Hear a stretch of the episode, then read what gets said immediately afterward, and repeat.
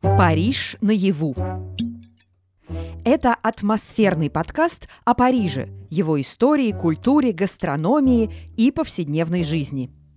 Это подкаст погружения, который перенесет вас на улицы Парижа с их звуками и даже ароматами. Автор подкаста – я, меня зовут Полина Фомина, и я парижский гид, историк, журналист и один из основателей турбюро «Короли и капуста». Нас можно найти в Инстаграм под ником короли.и.капуста.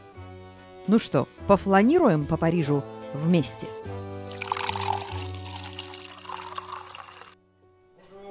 Bonjour. On va prendre un petit café. S'il vous plaît. Et moi Merci beaucoup. Merci beaucoup.